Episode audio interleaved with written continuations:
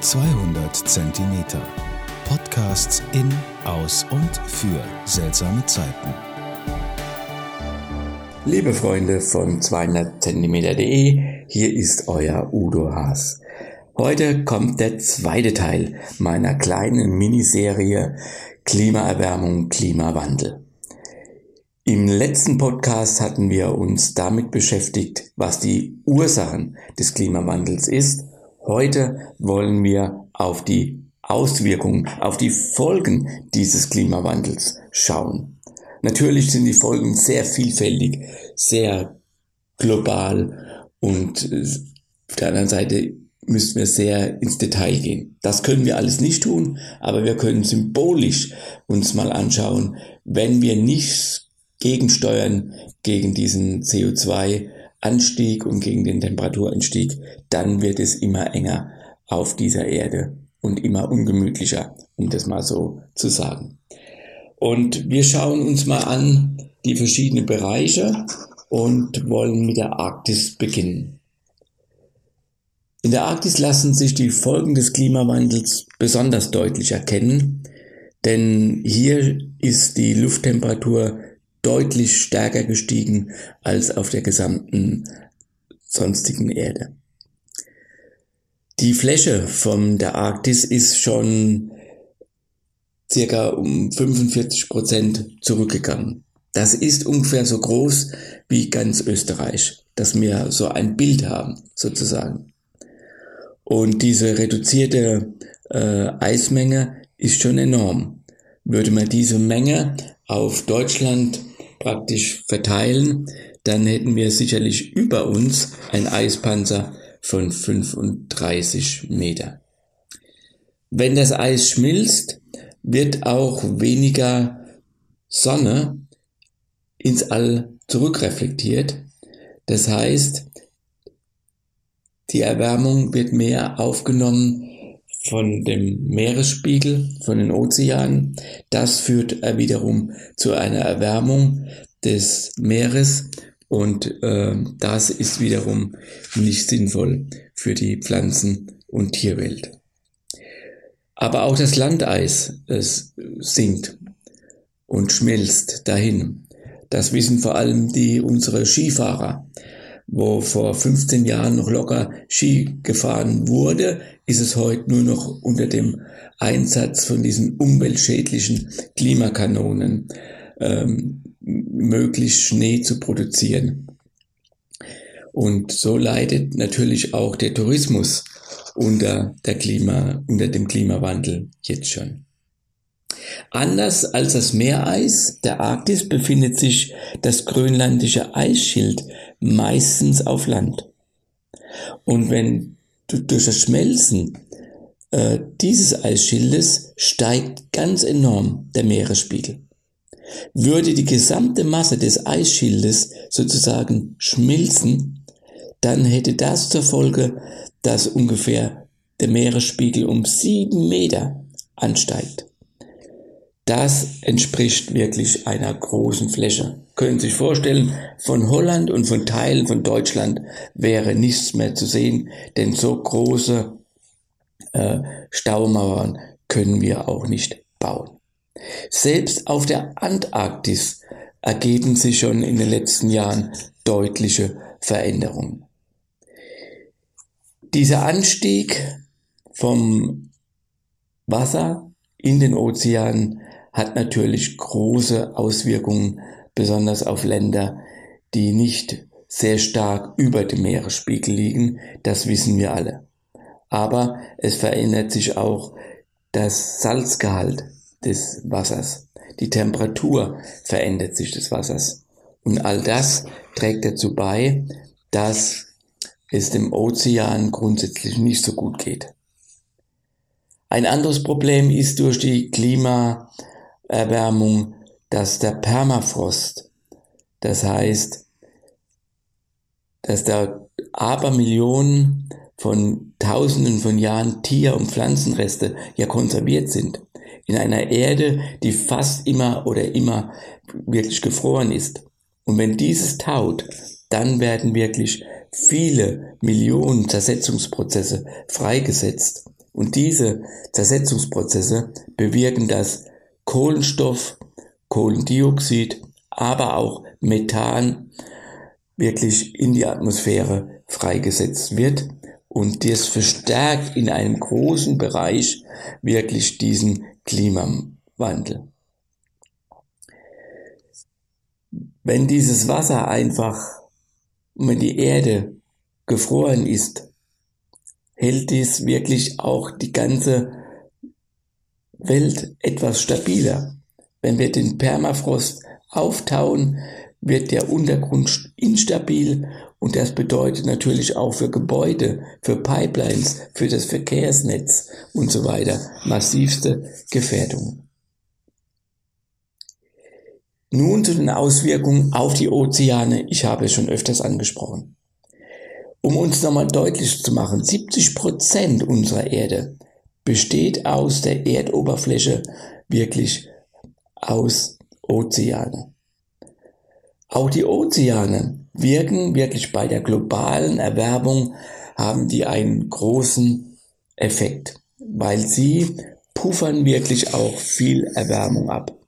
Wir können ungefähr sagen, dass ungefähr 22 Prozent von den menschengemachten CO2-Emissionen von den Ozeanen aufgenommen werden.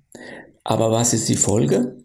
Die Folge ist, wie schon gesagt, die Meere werden saurer. Das tut nicht jeder Pflanze gut. Und die Wärme äh, und die Meere werden wärmer.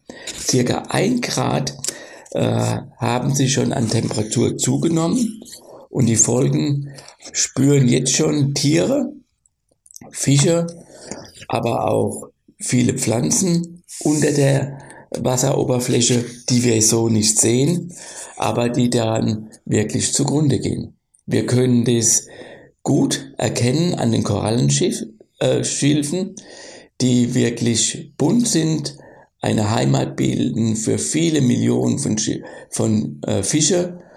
Und äh, wir kennen diese Bilder aus Australien, wo man wirklich nur noch diese grauen Gerippe sieht. Und das ist wirklich extrem. Aber die Klimaänderungen konnten wir auch im letzten Jahr deutlich spüren.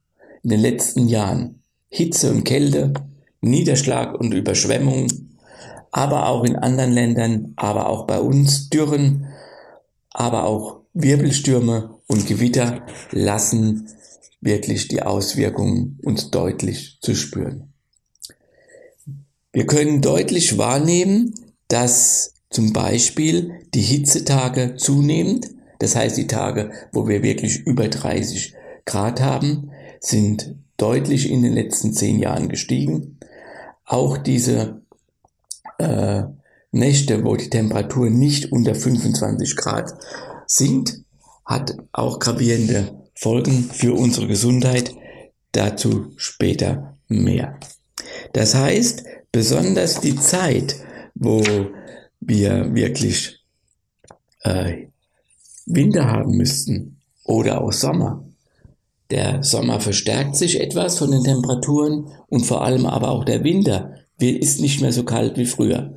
Das erkennen wir alle, weil wann haben wir schon mal hier in der Rheinebene in wirklich mal Schnee?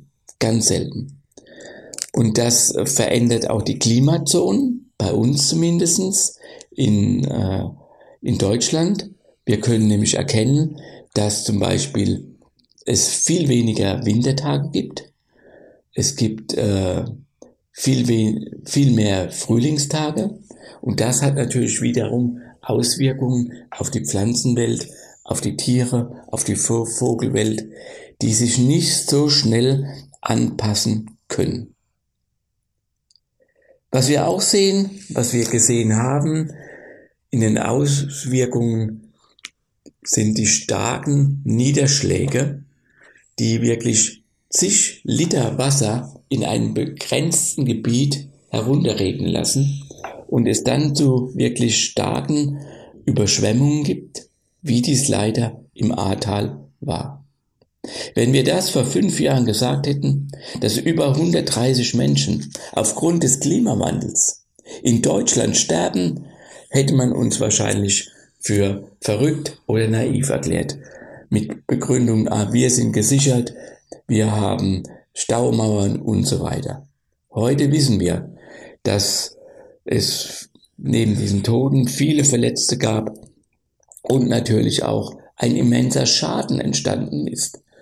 Von Gas, von Wasserleitungen, von Brücken, von Straßen, die zerstört worden sind und wo viele Menschen nicht mehr in ihr Heim zurück konnten.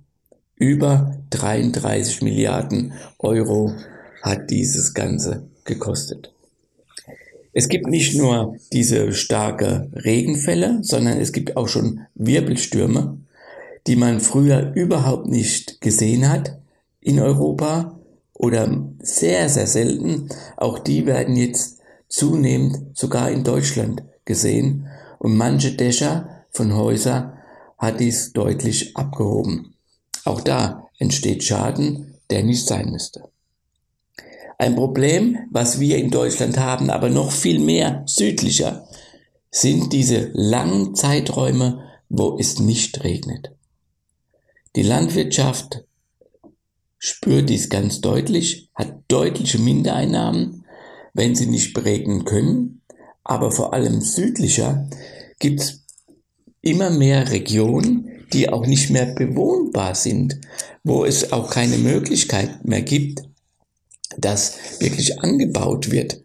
Und das ist wirklich dann ein großes Problem, weil es dann natürlich dann zu einer Immigration kommt von den Menschen, die dann in andere Bereiche äh, wegwandern. Und natürlich ist dann der Zug in das reiche äh, Deutschland oder in das reiche Europa gegeben von Immigration. Grundsätzlich können wir sagen, Pflanzen und auch Tiere können sich schon an das Klima anpassen. Bedingt.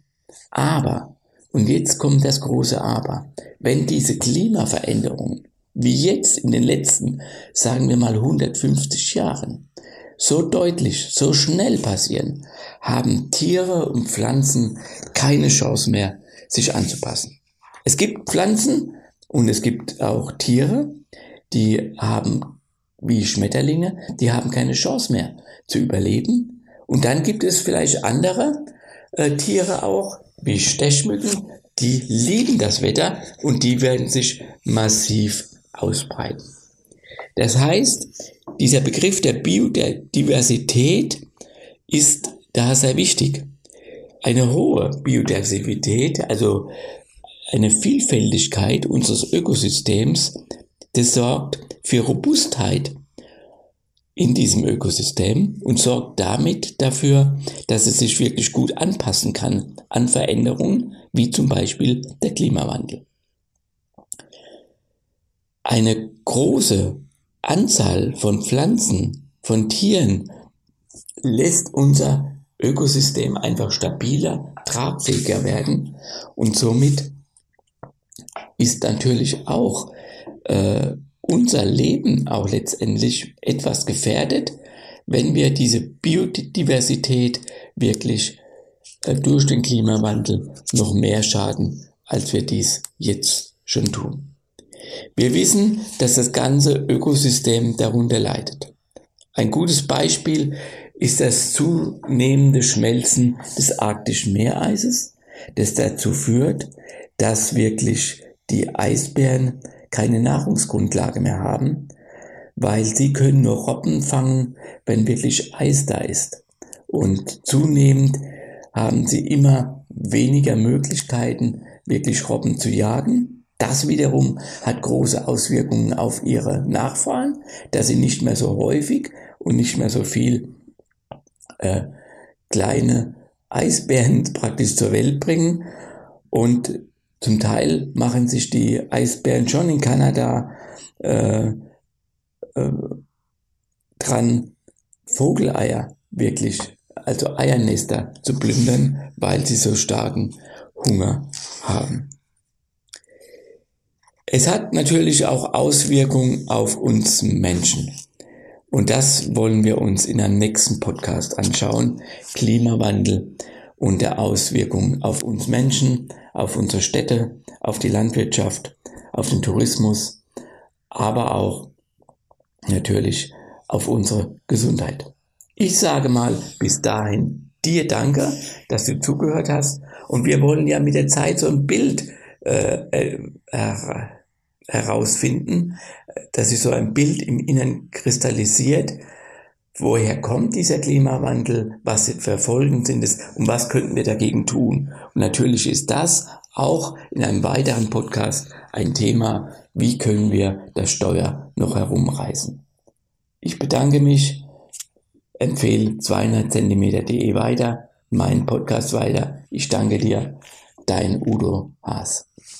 Bis bald.